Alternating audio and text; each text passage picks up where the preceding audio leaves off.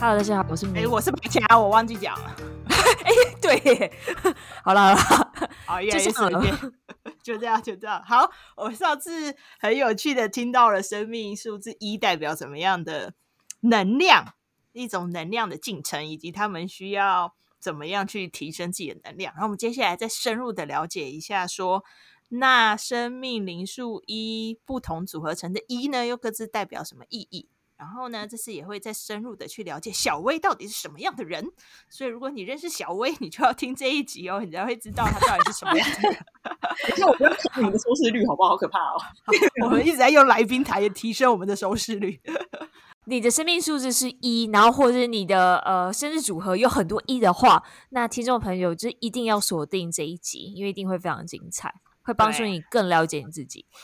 好。那我们先欢迎一样吧，悠悠跟小薇。嗨，Hello，Hello，好温暖的一个团体哦。我们就是要提升大家正能量啊，这就是这个频道的意义。没错，但上一集就是讲了很多数字一的本质跟它可能能量可能发展的面向嘛。那这一集就要来讲一有什么样的组合。然后在讲组合之前呢，有一个呃。有一个小地方要补充给数字一的朋友们，就是说，其实每一个数字它都代表了呃我们身上的某某某一个部位，或说某一个能量点。那数字一的人，大家可以猜猜看，他的能量会是在哪里？躯干？还有吗？好，喉咙？呃、不是喉咙？眼睛？No，是脚。数字一的人，他的能量点是在脚跟脊椎，他很能走。数字一的人无中生有，他要在荒芜的土地里面开发出属于自己的创意。他需要很能走，而且数字一的人不怕走，诶，再辛苦的路，再失败的路，他都愿意走。哦，对哦，对，其实其实数字一的人，他们其实是很能走路的。我不知道是不是。真的每一个人都这样，可是我遇过的数字一的人，他们真的都还蛮能走的，他们的腿跟脚力其实都还不错。所以你是吗？实体上散步对，或是走路那种，实体上他们很能走哦。我说，我说我我不喜欢，我不喜欢跑步，可是我非常喜欢走路。哦，对，很很有趣哦。他们的能量是在可能走路啊、站立、跑步，反正就是跟需要运用到腿跟脚的。运动或事物其实是难不倒他们的，所以数字一的朋友，你可以在不管你是在站立或在走路、散步，甚至跑步的时候，你要专注在这些运用你的步伐的时刻，在你一抬一放的时候，可能就会是你的灵感源源不绝产生的时刻。对，这个可以给数字一的朋友参考。然后刚刚还有提到另外一个是，呃，脊椎嘛，脊柱。那数字的朋友可以注意到另外一个，就是说，当你的腿或者是你的脊椎一直发生问题的时候，一直卡住、很僵硬的时候，可能就是代表能量在提醒你要放松了，或者是你可能刚好最近生活有什么事情很不顺，都一直卡住，所以你的整个人的状态焦灼了。可以从这边去去参考、去参照一下，你的生活是不是卡住了呢？可以从这边去解。那如果卡住的话，就去散散步啊，走走路，然后让你的能量疏通一点。嗯，对，所以你也可以用这个来看，说我数自己表示哪个部位容易产生问题吗？不一定是产生问题，但是如果当那个地方产生问题的时候，可能就是你能量卡住的时候。哦，对，OK，OK，对，懂，对，不是说从那个数字去看你可能哪里。想说这么悬，还能看出我身体？这样也太悬了 吧！好，好。然后我们在上一集的时候呢，其实有提到说所谓的一世代跟二世代的差别。我觉得这个也很值得在讲数字组合之前要先来提一下，因为像我们现在的西元年份已经来到了二零二一年。比如说已经是二开头了，两千年之后的孩子们，他们可能很少会有一，他们可能零比较多。那在两千年之前，一定都至少会有一个一嘛，那一都在最前面。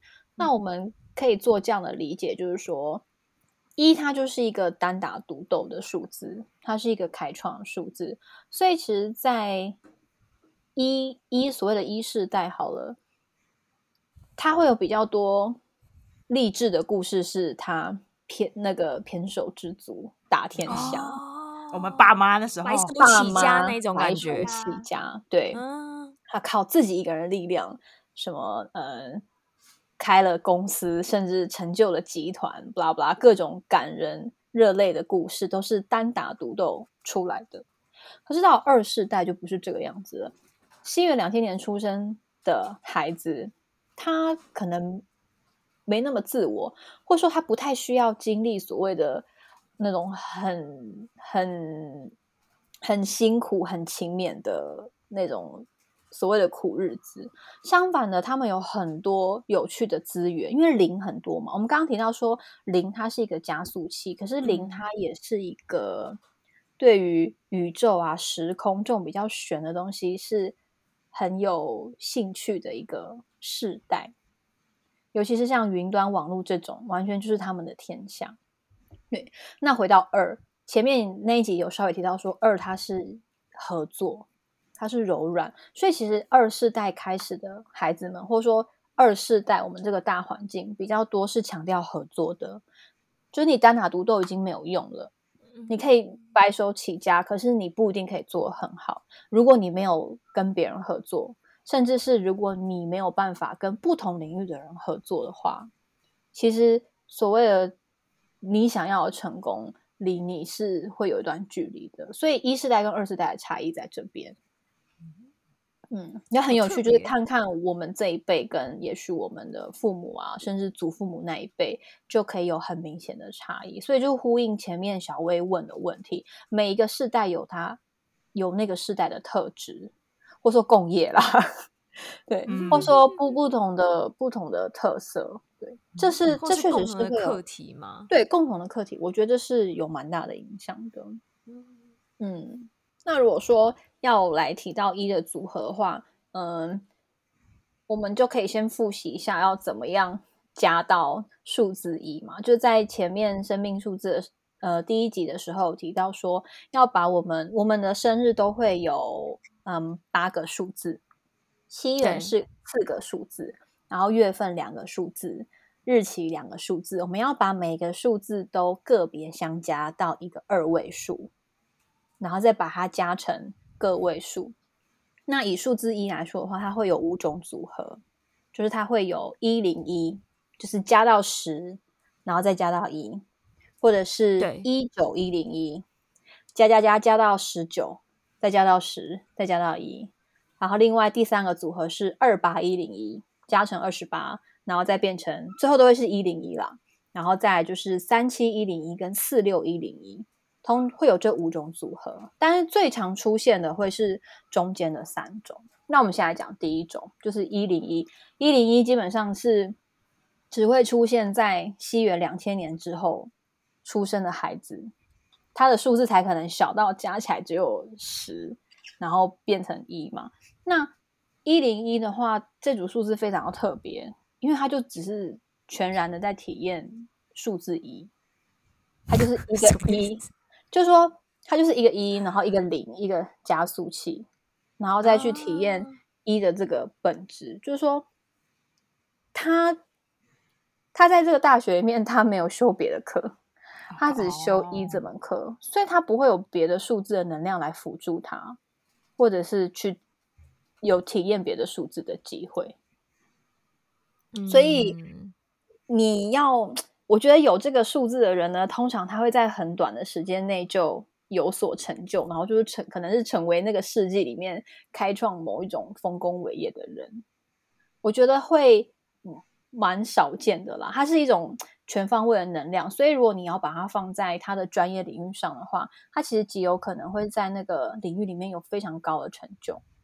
哇哦，对，它是一个真的蛮 蛮特别的组合。它可能会是那个领域的带领者或是先驱者，因为它是很纯粹的，它没有别的数字的辅助，所以当它发展开创这样，对，它完全就是靠自己的开创。那它前面的数字一定也很单纯，才可以那么十加到它只加到十，然后最后成为一。对，所以那个全然的体验数字一是这个意思。他他没有、哦、对他他不用去辅系啊，他不用修什么别的哩哩扣扣的那个课，他只要专心的当他的一就好了。对，可是其实我觉得也蛮关注。对啊，密切关注你身边就是一零一的朋友，是吧？对，或是你的孩扒着他，他可能会成为很厉害的人。投资他，如果你的小孩就是一零一，他想要做什么就帮他，立刻来帮我外甥算一下。他是那个领域的翘楚哦。哇哦，不错哎。然后接下来第二组呢是一九一零一，九一零，对，一九一零一。然后这个时候呢，我们就要先。看一下九，就是说，在这个组合里面出现了三次的一嘛，然后有一个九藏在里面。我我我忘记在第一节的时候有没有跟就是两个主持人还有听众提到，就是那个数字位置的差别。比如说一九一零一好了，因为我们的写法会是一九，然后一斜杠，然后中间是一零，然后再一个斜杠，再一个一嘛，嗯。照这个顺序听下来，一九一是在外面，然后九在里面，所以我们可以把它解读为一，它就是一个外显的状态；九是内在的状态。可以先记这样简单的分辨就好。那九是一个什么样的数字呢？九它是一个灵性的数字，它是一个很大爱的数字，就是明啊，对，明就是数字九，所以说。他的内在是一个这么有灵性跟大爱的能量，然后加上他的外在有这么开创性的一去带领，那他可以成为什么？他就可以成为新时代的导师。恭喜了，一九一零的朋友们，佛祖，新一代的耶稣之类的。对，那可是我们讲什么新时代的导师这种听起来就很很抽象啦。可是，如果说你放在各行各业里里面的话，他会是一个很卓越的领导人，因为他懂得运用实质上，嗯、呃，带领他人的力量，跟内心灵性层面的智慧。你看这样子的加成组合是不是很厉害？所以放在各行各业里面，他都可以是一个足智多谋的领导者。对，可是要提醒大家，就是之前有一直强调，就是能量它是一体两面的。如果这样子的能量从另外一面来看的话，就是说他如果运用不好的话，他也很容易会是刚愎自用的领导者，因为他可能就会觉得说，我内心想的就是最好的啊，我就最有智慧啊，有时候也搞不懂他自己在坚持什么。因为九灵性，可是他如果发挥不好，就是比较飘，比较飘渺。那你想想看，如果你今天你的领导者是一个待人冲锋陷阵，但是内心很飘渺、很不接地气的人。是不是还蛮糟糕的？对，所以能量一体两面，它可以是一个划时代领导者，可是如果他运用不当的话，他也很容易陷入刚愎自用的状态。嗯，就是一九一零一的组合，可以给这个组合的朋友参考。那接下来第三个组合呢，也是蛮常会遇到的，是二八一零一的组合。然后照刚刚的逻辑来看，它二在外面，然后。八在里面，前面有提到说二它的特质就是合作，对，所以这一组一跟别的一比较不一样的是，它是一个需要跟别人合作，然后去达到领导目的的一。然后八刚刚前面也有稍微提到了一项，它是丰盛，财富，对，财富，然后它是在对，它是在我们内在的部分，也就是说，今天我们要对外懂得跟别人合作。我们内心的丰盛才会流动，我们才能创造丰盛。如果我们今天不懂得跟别人合作，嗯、呃，不顺利的话，那我们的丰盛，我们想要体验的那个金钱跟权力就会出不来。嗯，对，所以它是它是相辅相成的。所以说，呃，我们如果把它化约到呃实际的状态里面，就是说，哦，还有要补充一个，就是。八数字八，除了丰盛啊、金钱、财富之外，它还有一个很重要的特质是诚实。诚实，诚实，对，这可以在数字八的时候讲。但是数字八它有个特质是诚实，所谓的诚实是要对自己诚实啦。就是说你不可以昧着良心去做一些有的没有的事情。所以哦，如果说好的勾当之类，对，所以你看二跟八的组合，就是说你今天首先跟别人要有良好的合作，然后这个合作呢，你就是要诚实啊，你就是要记得，不管是跟客户或者跟自己一些最初的约定，你才能够创造丰盛，嗯、创造不管是金钱的丰盛或是财富的丰盛，然后去成为一个良好的管理者。那因为他要跟别人合作嘛，通常如果你今天是一个大老板，其实你在公司里面好像比较少跟人家合作的机会，所以二八一零一的人，他的领导的地位可能会是在集团或是公司里面的中阶主管，或是小主管、组长之类的，或是规模不太大的公司的领导人。我不是说 二八一零一的人没有机会当大财团的老板，而是说。就他的能量状态而言，他是比较有可能是担任中间的领导职的这一种领导者，嗯、因为毕竟领导者有分很多种嘛。是。那通常我觉得最常出现的组合也是二八一零一这个，我自己还蛮喜欢这样子的组合的，我觉得很有趣，因为你可以透过跟别人的合作，然后去达到丰盛。嗯嗯，就是可以给二八一零一的朋友参考。然后接下来就到我们小薇的数字，小薇的数字是三七一零一，三七一零一，我觉得是一组很特别，就是它也不太常见的数字。嗯，我们可以先来讲三，三在外面，三呢，它的能量是喉咙，就是小薇刚刚猜错的喉咙。那所谓的、哦、对，所谓的喉咙就是沟通讲话。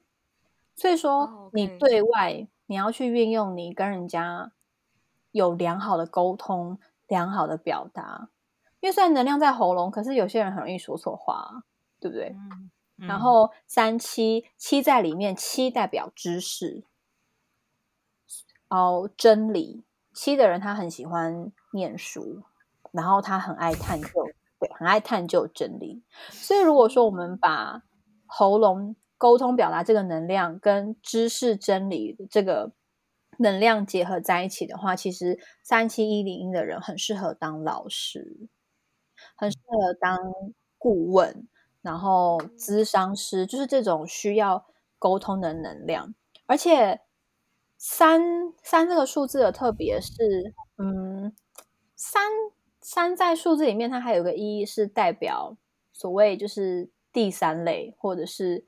非主流，或是一些比较特别的领域，就是说，它不一定是嗯大众这么通俗的东西。所以，除了刚刚前面讲的，可能当老师、当顾问、当咨商师这些，嗯，三七一零的人，他也很适合去，或者说他比较容易在一些比较嗯独特的非主流的领域里面，嗯，崭露头角。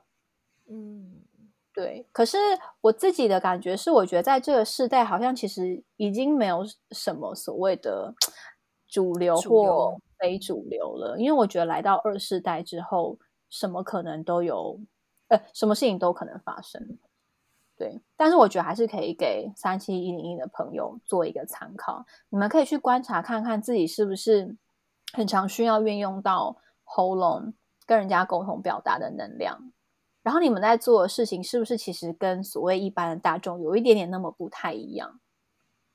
我觉得可以朝这方面去思考，或者是去找到真的适合你去、真的适合你的呃职业。然后最后一个是也是比较少见的组合是四六一零一，通常你的生命数字要加到这么大。我觉得还蛮难的。然后四六一零一的这个组合呢，它是嗯，因为四它在最外面，然后四它是一个嗯很有纪律、很很有逻辑的。然后你也可以把它想象成它是一个，因为它就是一个方框嘛。四你可以想象四边形，它是一个方框，所以它是跟组织有关的。那六这个数字呢，它是跟爱它是跟真善美，它是跟爱有关，它是一个疗愈的数字，爱的数字，对，它是一个有爱的数字。所以你要想哦，四六一零一这个组合它很可爱，它是等于说它是在组织里面运用它的爱，或说在这个小圈圈，在这个圈圈里面用它的爱跟疗愈去让能量流动。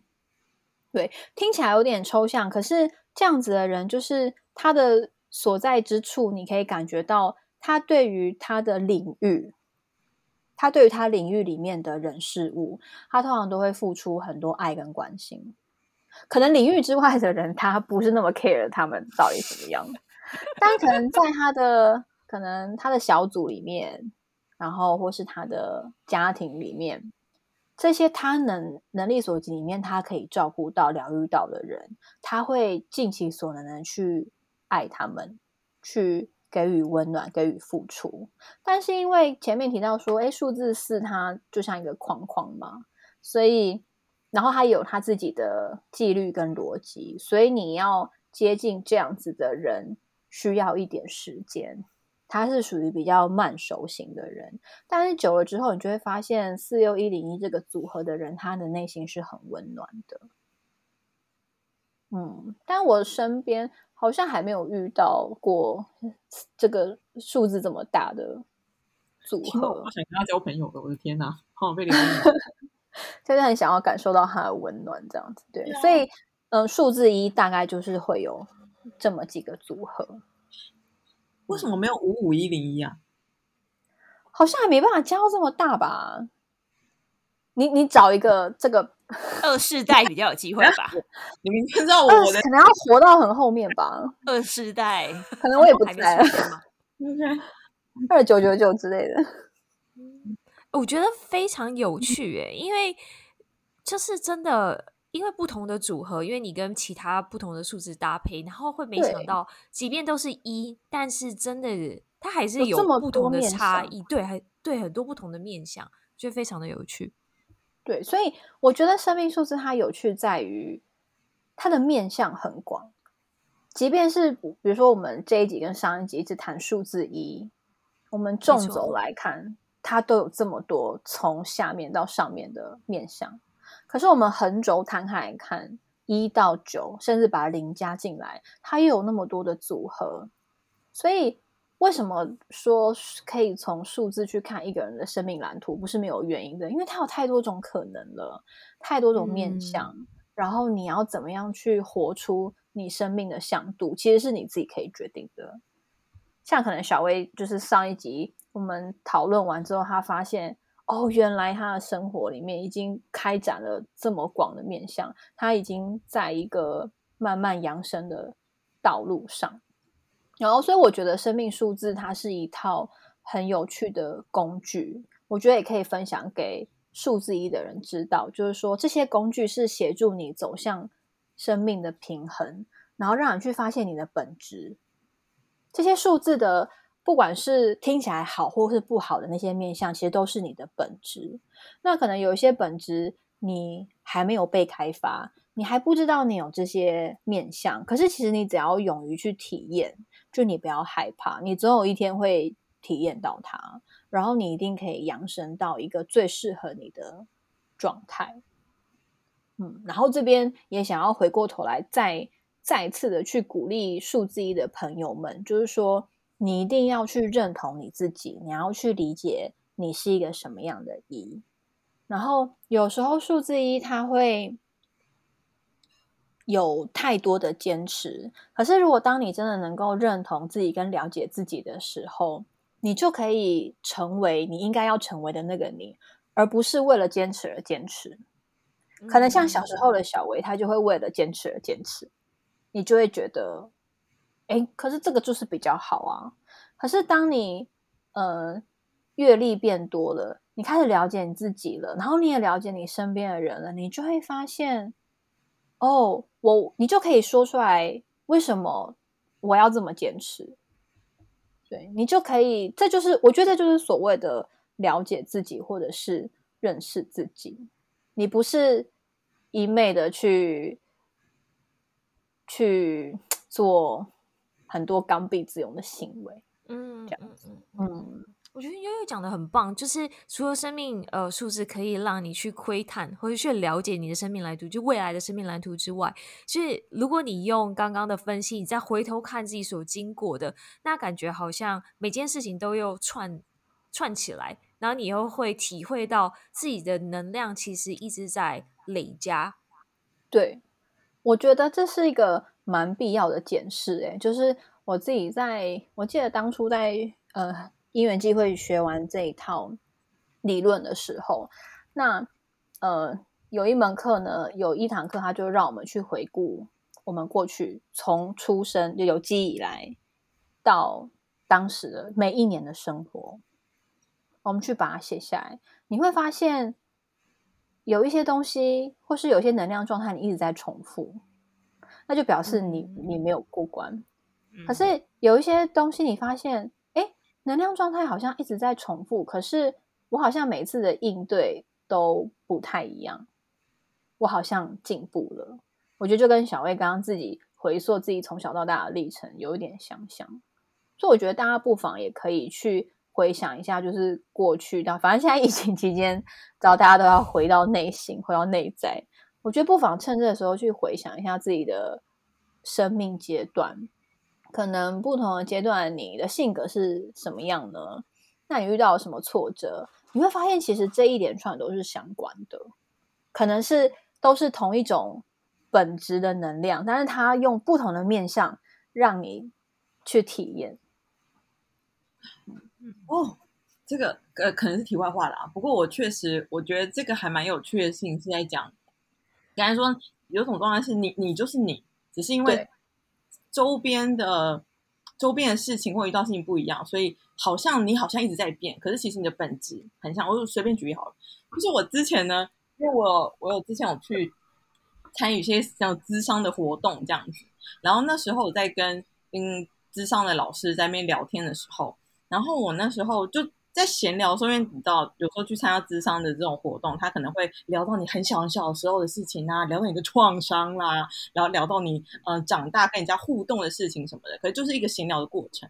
然后那时候闲聊过程的时候，你就会发现说，哎，你小时候那时候就聊到说，啊，小时候哦，你可能有被霸凌啊，或怎么样。可是其实，哦，这件事情很快就带过去了。可是后来呢，你又聊到说，哦，你长大的时候你在职场是扮演什么样的角色？又聊到这些。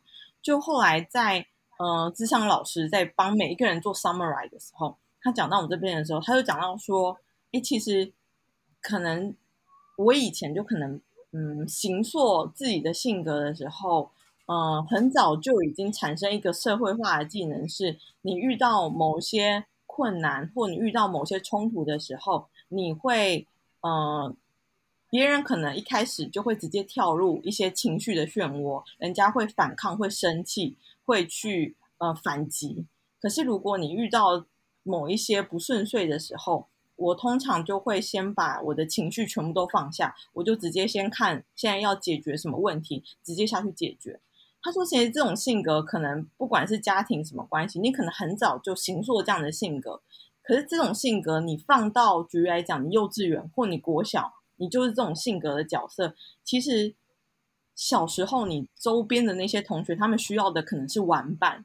所以当他们有一些冲突或刺激的时候，你的反应可能跟其他小朋友很不一样，然后大家就会觉得很有趣，会想要去刺激你，会或者是呃，因为他们可能不知道怎么拿捏，所以会变成一种攻击的手法，然后去想看看你对这件事情的反应是怎么样。所以那时候。同样的状态，就到长大的时候，你可能这种状况在职场上反而是 appreciate，所以大家可能遇到什么问题会来找你，会去嗯、呃，会去询问你的意见、想法，或甚至找你评评理。可是其实很有趣是，我们有时候很难知道说，哇，这同样的个性，你可能放在不同的位置，可能都会完全造成你人生体验不一样的一个结果。嗯，interesting。突然掏心掏肺，不知道会不会被剪掉的。Anyway，就是 这还蛮有趣。我觉得这段讲的蛮好的啊，这的确、啊、感人呢、欸，真的，真的，我也觉得很感人。好，那我们就顺势往下看你的生命灵数啊。你看完了吗？对啊，还没讲到你这个人呢。有没有讲三七零一？讲了，稍微讲了，刚刚有稍微 touch 一下。小薇的数，小薇的生日可以公布吗？反正没有人认识你嘛，小薇 啊，可以啊，我生日快到了。小薇是一九八九零七零三，对吧？嗯。然后排先天数看起来就有一颗一，然后就是刚刚上一集提到的，带了一点点音乐天分，但是又要修一个三七一零一的音乐系，这样。其实严格说起来，你有三个一啦，因为三七，然后中间有个一零，最后才是一呀，所以其实是三个一还算平衡。只是说你先天带来的一只有一个，所以可能会让你在。工作上，或者是别人看到你是不一定那么有自信的。可是虽然现在画面上看起来很活泼、很有自信，但是可能在工作上，或是在呃外在跟人家的互动上，也许你的内心是稍微有时候会觉得，或是比较小的时候，可能会觉得比较有点不安，或者是没有办法自己拿捏做决定。可是其实你是可以的。你要你要相信你自己有这样子的能力，而且你有三七一零一，刚刚有讲到，它其实是要运用喉咙的能量，然后去把你所学的知识跟智慧传递给大家，是一个这样子特质的人。然后你比较特别的是，嗯，我忘记在第一集的生命灵数的那个节目里面有没有提到生命等级。好像没有，好像没有。对，但我想要跳着讲，就是小薇的生命等级是很高的。所谓的生命等级呢，就是，呃，大家可以去试想说，我们每个人来到这个世界上有不同的身份。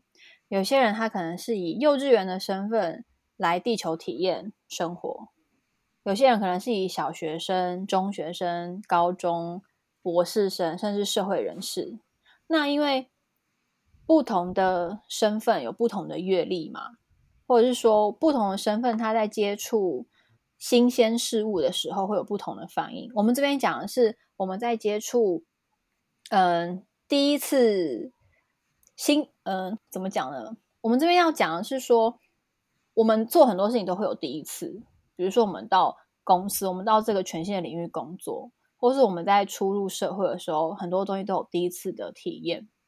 那我们这边讲的，不管你是幼稚园生、小学生，还是博士生、社会人士这些身份，我们是去谈用这些身份去体验所谓的第一次。那幼稚园的学生，他去体验他第一次遇到的情境，他当然会很很惊慌，他需要家长的协助。那小学生可能就需要师长的协助。那博士生可能就是你不用管他，你协助他，他会觉得你很烦。然后社会人士也是，所谓的社会人士，可能就是他来这个，他已经。大风大浪都见过了，所以什么新鲜事情对他来说，他都不足为奇。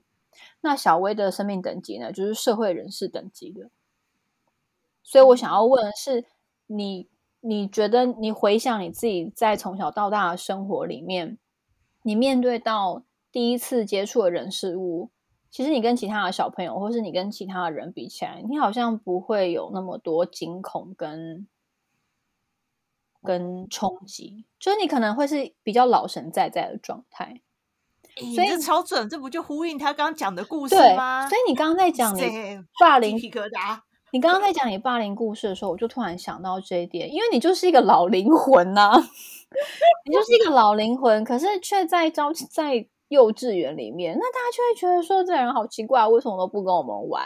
为什么他都这样子？可是因为你就是一个老爷爷老奶奶，的很淡定的灵魂，那。他们可能就会觉得你很特别，对，应该说我小时候最好的 通常都是呃快退休的老师，你的好朋友是快退休的老师，历史老师、会科老师总是聊得很来，对啊，那是你的生命的设定哎，我觉得还蛮哇哇，对，这是一个题外话。可是因为你刚刚分享的那一段，让我太想要把这个 隐藏版的 生命等级拿出来讲了。可是我们如果来看你的农历的话，你的农历的生命等级是幼稚园 啊，是一个超级反差，在感情上吗？对，感情上。哦哦，可是所谓的幼稚园，并不是说你就很幼稚，或是你很没用哦，不是哦。幼稚园就是第一等级，它其实是很勇敢的。也就是说，社会人士老神在在，没什么好讲的嘛，因为你就大风大浪都见过啊。可是幼稚园生，他是一个刚到这个小社会里面来体验的人。他需要，他可能在接触新鲜事物的时候，他会很害怕，他会不知道该怎么做，所以他需要有一个像是家长的人的指引跟指点。但是，一旦当他熟练了之后，当他被指点好了之后，他一样可以做得很好。而且他们很勇敢，就是你们很勇敢，因为你们就要去冲撞啊！你们可能在感情这条路会遇到很多挫折，很多难关。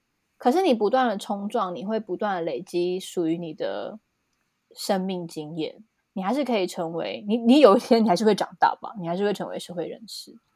对，所以这个等级没有好坏哦，不是说哦，我今天幼稚园就比较比较菜，我社会人士就很了不起，没有，这不是这样子看的。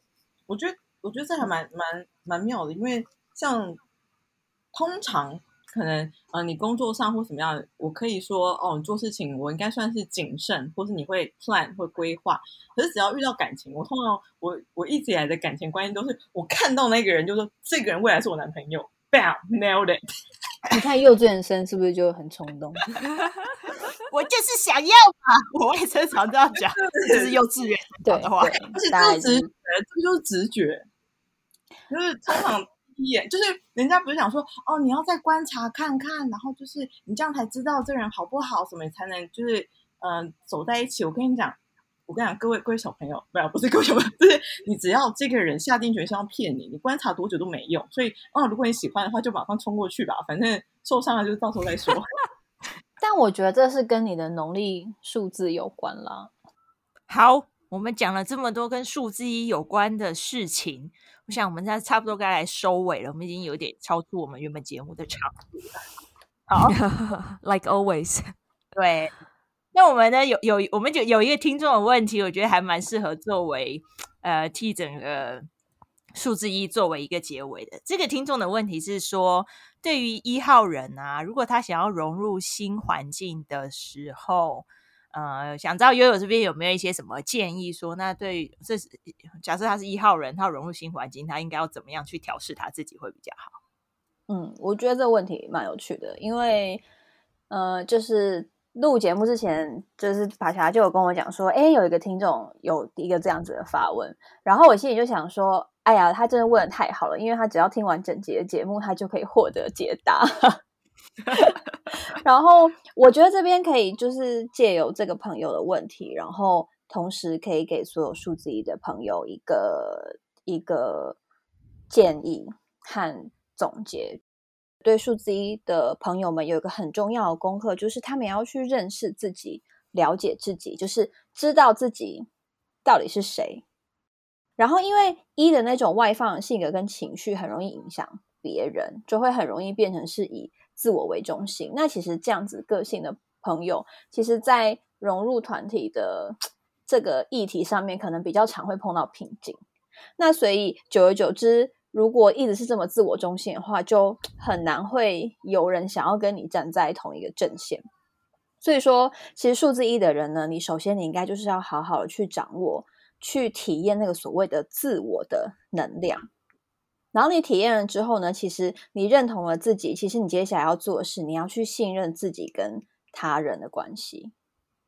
你要想到这个世界上除了你还是有别人的，所以你才能够进一步去思考说，你要怎么样去学习柔软的身段，把自己的姿态放软，你才能够在团体里面，嗯。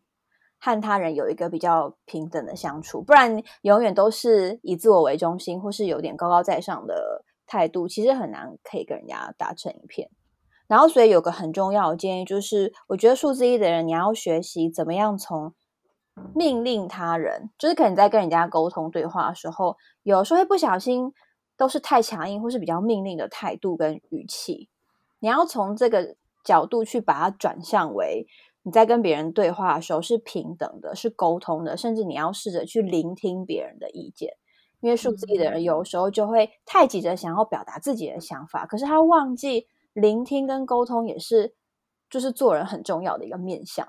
可是这个面向，我觉得是数字一的人可能相对之下会比较容易欠缺的元素。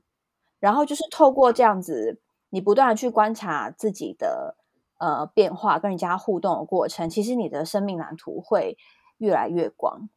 我觉得久而久之，其实你在团体里面，你一定也可以嗯跟人家会有很融洽的相处，甚至是你就可以发挥你本质里面那种领导、领导者、统御者的角色，那个本质就会就会发挥出来。那你不只可以。融洽的进入这个团体，你甚至可以在里面扮演一个很睿智的领导者。那我觉得这个这个过程是非常漫长的，就就是你人生里面要体验的一个面向。然后我觉得最重要的就是你要去接纳团体里面有很多不同的可能，不是只有你数字一而已。那你才能从一个更高的视角去去看待。呃，不管是团体也好，或是你的整个生活、你整个生命蓝图这样子，对，所以我觉得，如果说是要呃用一句话跟数字一的朋友总结的话，就是我觉得数字一的朋友，你应该要学习怎么样从命令别人到你去学习服从，然后包容跟配合别人，然后去体验生命内在的平衡。对，其实平衡是数字二的课题，但是我觉得生命数字有趣的地方就是每一个数字，其实你都是要向下一个数字看齐跟扬升的。对，所以我觉得数字一的朋友讲的很棒哎、欸嗯，数字一的朋友也可以听一下数字二这一集，因为我觉得数字二有很多特质，我觉得是数字一可以去观察跟学习的。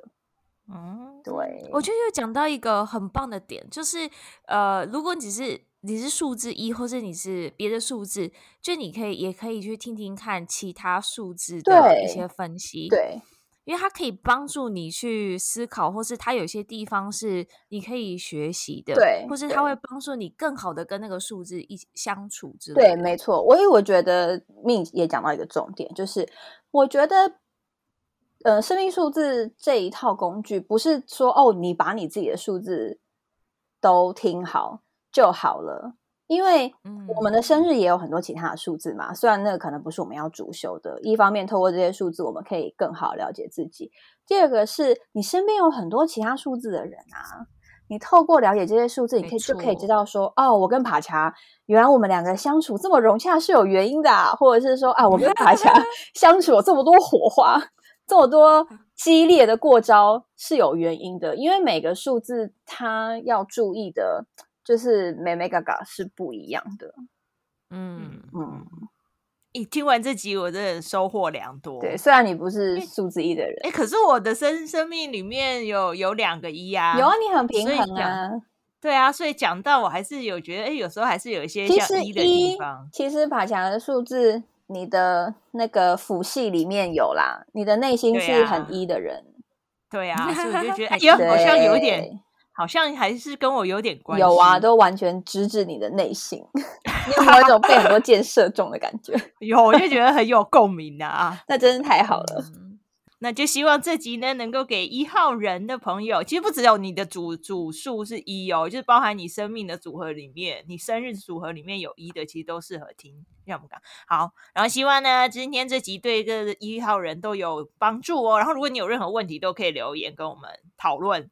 我们就会帮你很悠悠请示一下，开示一下，说，把你当神在拜，不要这样，继续跟我们一起互动。对，好啦，那今天节目就到这边，要记得收听下一集二哦，下期见喽，拜拜，拜拜。